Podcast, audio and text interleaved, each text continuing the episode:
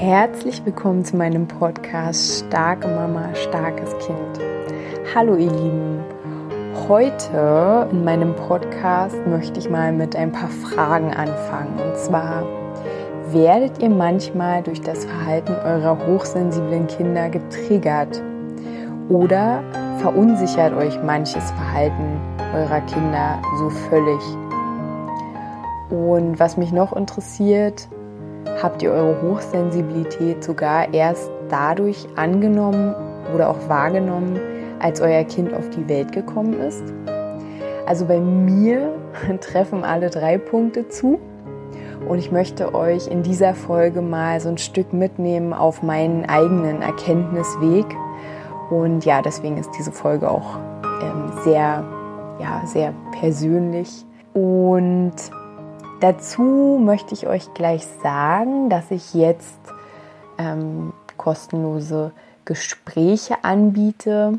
Wenn ihr euch von den Themen ähm, berührt fühlt, über die ich so spreche, wenn ihr da ja euch Unterstützung wünscht, ähm, ich biete ja da jetzt Gespräche an, in denen wir halt schauen können, ob das zu euch passt. Und genau, da könnt ihr einfach auf die E-Mail-Adresse, die unten drunter vermerkt ist, könnt ihr mir schreiben und dann melde ich mich bei euch. Ich hätte mir vermutlich an mehreren Stellen ja so eine Unterstützung gewünscht. Mm, ich stand ganz oft da und habe einfach überhaupt nichts mehr verstanden. Und deswegen ähm, ja, möchte ich einfach ja, eine Unterstützung für euch sein, die sich ähm, ja diese Hilfe wünschen oder die danach Ausschau halten. Ja, bevor meine kleine Tochter auf die Welt kam, war ich ein relativ unbewusster Mensch. Mit unbewusst meine ich, ich war abgetrennt von meinen Gefühlen, ich war getrieben von meinem Verstand und ich war kontrolliert von meinem maskenhaften Dasein. Und natürlich waren meine Masken dazu da, die Dinge unbedingt zu überdecken, die in meiner Kindheit von meiner überwiegenden Umwelt abgelehnt wurden. Also um es kurz zu machen, die Zartheit meines Wesens meine ich damit, mein hochsensibles Temperament. Als ich älter war, lehnte ich meine Sensibilität halt automatisch ab und irgendwie damit auch alles andere, was in mir lebendig war. Ich war ein richtiger harter Brocken, so kann man, so kann man das eigentlich nennen. Und ich lebte mein Leben sozusagen professionell. Ich hatte mir einen harten Panzer gezimmert, aus dem heraus ich jeden Tag agierte. Die Perfektion meines harten Brockenlebens war, dass ich mit noch härteren Straßenjungs arbeitete. Aber irgendwie waren auch wir immer Spiegel füreinander. Ich tippe, nicht wenige davon waren selber hochsensibel. Aber davon hatte ich damals noch keine Ahnung. Ich arbeitete also hart und verbrachte meine Freizeit mit Zynismus, mit Alkohol und ausschweifender Lebensweise, jeden Tag so lebend, als wäre ich schon völlig lebensmüde. Natürlich auch umringt von den passenden Freunden. Dann aber wieder schloss ich mich manchmal tagelang ein, zelebrierte melancholisch auf meinem Balkon meine Einsamkeit und die Leere meines Lebens, während ich den Mond anstarrte und ihm mit einem Glas Wein dann und wann selbstmitleidig zuprostete. Ja, die Sehnsucht, die ich da leise in mir spürte, nach was auch immer, verdrängte ich. Ich dachte, dass das alles halt so normal sei. So ist halt das Leben. Und dann, dann war ich plötzlich schwanger alleinerziehend. Das war aus unterschiedlichen Gründen ein harter Weg zu Beginn, über den ich sicher auch noch mal an einer anderen Stelle sprechen werde, in einem anderen Kontext. Wie trifft man eine Entscheidung für das Leben eines anderen Menschen, wenn man selber noch gar keine eigene Verbindung zu sich und somit eine Entscheidung für das eigene Leben getroffen hat? Damit meine ich, wer bin ich? Wie möchte ich eigentlich leben? Was macht mich glücklich? Nachdem ich dann die Entscheidung für meine Tochter getroffen hatte, war ich wieder in gewohntem Fahrwasser. Ich war es gewohnt, Zähne zusammenbeißen, Herausforderungen annehmen, Herausforderungen meistern, Herausforderungen, in denen man kämpfen muss.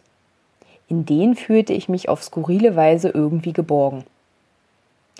Allerdings, so denke ich jetzt, reicht es ja nicht, immer nur gegen etwas zu kämpfen, immer nur zu reagieren. Man darf auch agieren, eigene Träume haben, daran arbeiten, sie wahr werden zu lassen. Und dann war meine Tochter da, mein Barfußkind. Obwohl ich schon während der Schwangerschaft einen Booster zu mehr Vertrauen dem Leben gegenüber hatte, ich wollte zum Beispiel in einem Geburtshaus entbinden, gab es immer noch einen Teil in mir, der weiter einfach funktionieren wollte. Nach einem Jahr wieder arbeiten, so wie alles machen, Kind in die Kita, so wie alles machen und weiter geht's. Für Gefühle oder Spontanität oder neue Ideen kein Platz. Aber direkt nach der Geburt, als ich meine kleine Tochter im Arm hielt, verschwomm mein altes Leben. Und dann, ab dem Alter von sechs Wochen, ließ ich mein Barfußkind einfach nicht mehr bei Hinz und Kunz auf dem Arm parken. Ja, so früh differenzierte meine hochsensible Tochter auf eine gewisse Art und Weise. Sobald jemand zu Besuch kam, drückte ich ihm üblicherweise bis dahin mein Baby in den Arm oder beauftragte zur Aufsicht und rannte schnell den Müll rausbringen oder duschen.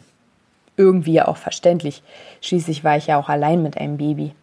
Aber plötzlich ging das, ich muss sofort was erledigen, nicht mehr. Ich begann darüber nachzudenken, dass ich dieses, also mein Kind, scheinbar nicht jedem x-beliebigen Menschen in den Arm drücken kann.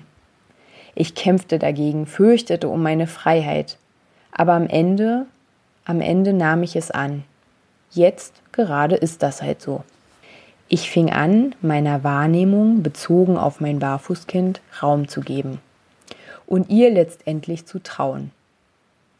Irgendwie war das komisch, weil ich es bis dahin nur im Kontext meiner früheren Arbeit mit den Kindern und Jugendlichen, die ich betreut hatte, genutzt habe. Die Reise in mein Inneres zu meinem Kern ging also ausgelöst durch die Begegnung mit meinem hochsensiblen Barfußkind los. Das war meine größte Transformation bisher. Ich teile dies mit euch, weil ihr das vielleicht kennt. Diese Härte in euch, die abblättert, seit ihr eure Kinder das erste Mal in den Arm gehalten habt. Immer mehr sah ich, wie ich wohl aufgewachsen sein musste, wie so viele von uns vermutlich. Keine Rücksicht auf uns oder unsere Gefühle unsere Wahrnehmungen. Wenn ich in Fotoalben blättere, dann sehe ich, wie ich mich schon oft in jungen Jahren weggebeamt habe. Ganz ohnmächtig. Meine Tochter ist da anders. Sie kann aber auch anders sein. Sie protestiert, ich nehme es wahr und ernst. Auch mit ihrer ständigen Vorsicht aufgrund ihrer feinen Wahrnehmung hatte ich zu Anfang meine Themen. Alle Babys und Kinder wuselten im Raum mein Kind nicht. Es hing förmlich an mir. Bei der Rückbildung lagen alle Babys in der Raummitte. Mein Kind ließ sich da nicht parken. Beim Mama-Yoga krabbelten die Babys durch den Raum. Mein Kind beschäftigte sich an meiner Mattenecke oder auf mir. Und in der späteren Spielraumgruppe, da dauerte es manchmal fast eine Stunde, bis meine Tochter sich von mir runterbewegte. Angst. Ständig Angst. Mama, Arm.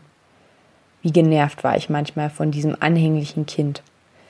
Andere Kinder hopsen bei jedem auf den Arm. Andere Kinder gehen mit einem Jahr in die Kita. Und dann kamen da diese Gedanken. Was stimmt mit meinem Kind nicht? Habe ich was falsch gemacht? Bin ich zu nett? Ich war getriggert.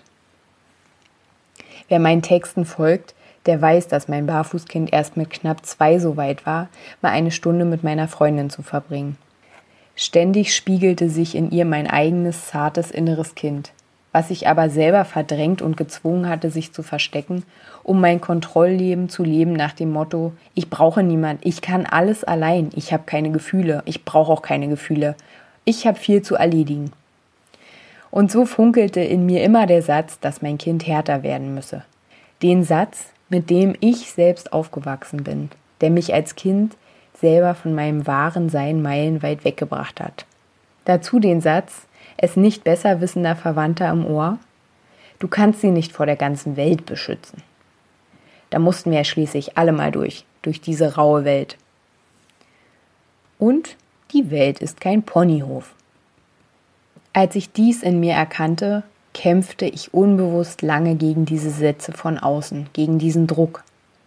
Aber immer noch auch gegen die Eigenarten meines Kindes, gegen ihre feine Wahrnehmung, gegen ihr großes Bedürfnis nach Nähe und ihrer Suche nach Schutz vor dem schnellen direkten Kontakt mit der Welt. Ich war ja ihre Vertreterin im Außen, ich musste ja für sie einstehen. Aber wie? für die Sensibeleien meines Kindes einstehen, wenn ich doch meine eigenen Sensibeleien ablehne? Ich nahm es lange nicht an. Ich tat in der Öffentlichkeit immer wieder verwundert, bis ich verstand, dass diese Zartheit etwas ist, das uns verbindet, die ich in mir selbst noch nicht integriert hatte. Irgendwann, ich stand mal wieder völlig verzweifelt bei einer Bekannten im Kindercafé, meinte sie, Julia, deine Tochter ist hochsensibel. Na, und du doch auch. Das, was dich so triggert, ist das, was in dir selbst noch nicht befriedet ist. Und das war der Punkt, an dem ich unsere Hochsensibilität annahm. Das, was leise in uns vor sich hin lodert, das wird unser Kind finden. Nicht böswillig natürlich, aber es wird uns zu dieser Stelle führen. Wir können diese Stelle ansehen oder wir können mit einem Wutsturm gegen unser Kind und letztendlich stellvertretend gegen uns selbst Widerstand leisten. Wir können es uns wegwünschen, unsere Gefühle, vielleicht sogar unser Kind. Aber es wird immer, immer wieder kommen. Ich habe durch mein Barfußkind begonnen, mit meiner sensiblen, feinfühligen Wahrnehmung in Berührung zu kommen. Ich habe angefangen, meine Empfindungen zu spüren und sie letztendlich endlich ernst zu nehmen. Nicht nur meine, auch die meines Kindes. Ich habe begonnen, meine weiche Seite lieben zu lernen. Und ich lerne es immer noch.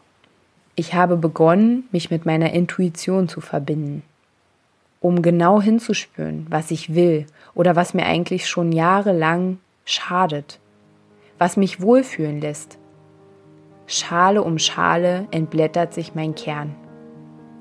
Ich habe mir erlaubt, mich wieder mit mir selber zu verbinden. Ich lerne mich seit drei Jahren kennen, so wie ich wirklich bin, ohne das, was ich sein sollte. Ich will nicht mehr hart sein und über meine Bedürfnisse und Empfindungen gehen. Meine Wahrnehmung ist auch nicht falsch oder mimosenhaft. Ich bin eben wie ich bin, einzigartig, so wie du auch der oder die gerade diesen Text hört und wie unsere Kinder. Wir sind alle einzigartig und wir sind wundervoll. Unsere Wahrnehmung ist ein Geschenk. Sie ist ein Geschenk und sie ist wertvoll. Seit dieser Entpuppung begleite ich meine Tochter bewusst in ihre Kraft und in ihr Selbstvertrauen. Sie muss nicht diesen langen Umweg von sich wegnehmen. Und deswegen, wenn ihr meine Unterstützung braucht, wenn ihr ja mehr über meine Arbeit erfahren möchtet, dann schreibt mir gerne eine E-Mail. Ich freue mich sehr darüber. Und ich ähm, werde hoffentlich jetzt wieder regelmäßig Podcast-Folgen aufnehmen. Ich wünsche euch erstmal alles, alles Liebe. Bis dahin, eure Julia.